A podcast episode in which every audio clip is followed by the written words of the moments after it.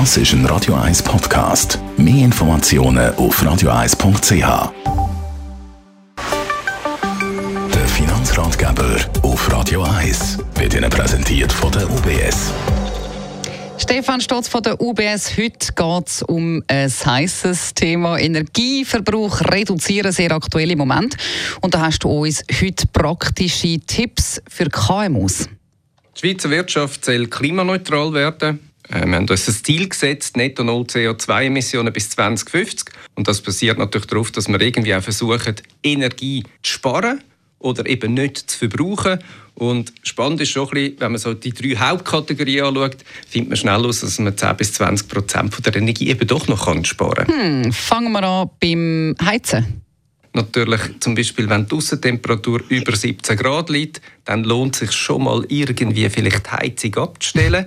Ähm, dann ist es weiter ist natürlich, wie tut man die Innentemperatur ähm, feststellen. Da gibt es einen Tipp, wo man sagt, um jedes Grad, wo man die Raumtemperatur senkt, drinnen, spart man etwa 6% von der Heizenergie. Und dann alles, was man gerne macht, ist auch wieder mal lüften. Und beim Lüften, glaube ich, kann man richtig machen oder falsch falsch, ziemlich sicher das Fenster kippen, den ganzen Tag oder die ganze Nacht. Richtig eher Stoßlüften, ähm, sprich alles aufmachen, einmal fest durchlüften und wieder zumachen. Etwas Zweites wäre Beleuchtung, also das Licht. Wenn da bei uns im Studio leuchtet ja auch so einiges.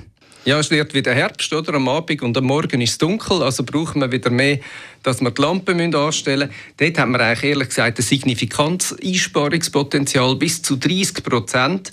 Das kann man gerade im KMU-Bereich gut ankriegen, weil man ja nicht auch am Wochenende das Licht braucht, eben dass sichergestellt ist, dass wirklich alles abgelöscht ist. Es gibt weiter heute natürlich sehr gute Tageslicht- und Präsenzmelder, die natürlich die Belichtungsdauer von einer Lampe können reduzieren können. Es gibt aber auch Druckschalter mit Timer, die nach einer gewissen Zeit ähm, eben dann wieder natürlich das Licht ausgeht und zuletzt natürlich sicher auch sich mal Gedanken machen, was haben wir denn für Glühbirnen drin?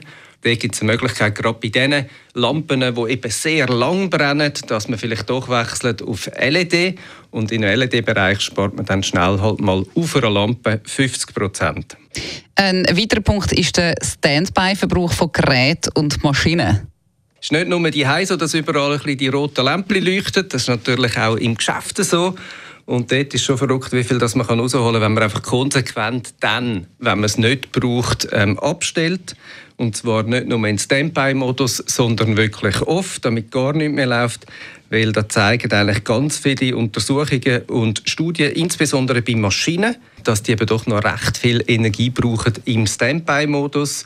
Und dort ist natürlich, wenn man sie nicht am Netz hat und keinen Strom drauf, kann man sicher recht Strom sparen. Es gibt also doch ein paar Posten, wo man sparen kann. Ein Fazit zum Abschluss?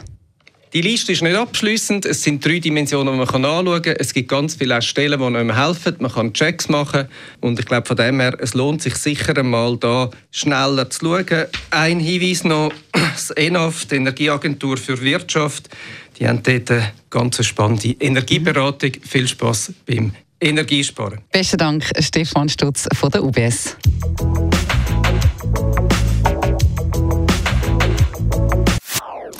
Das ist ein Radio 1 Podcast. Mehr Informationen auf radio1.ch.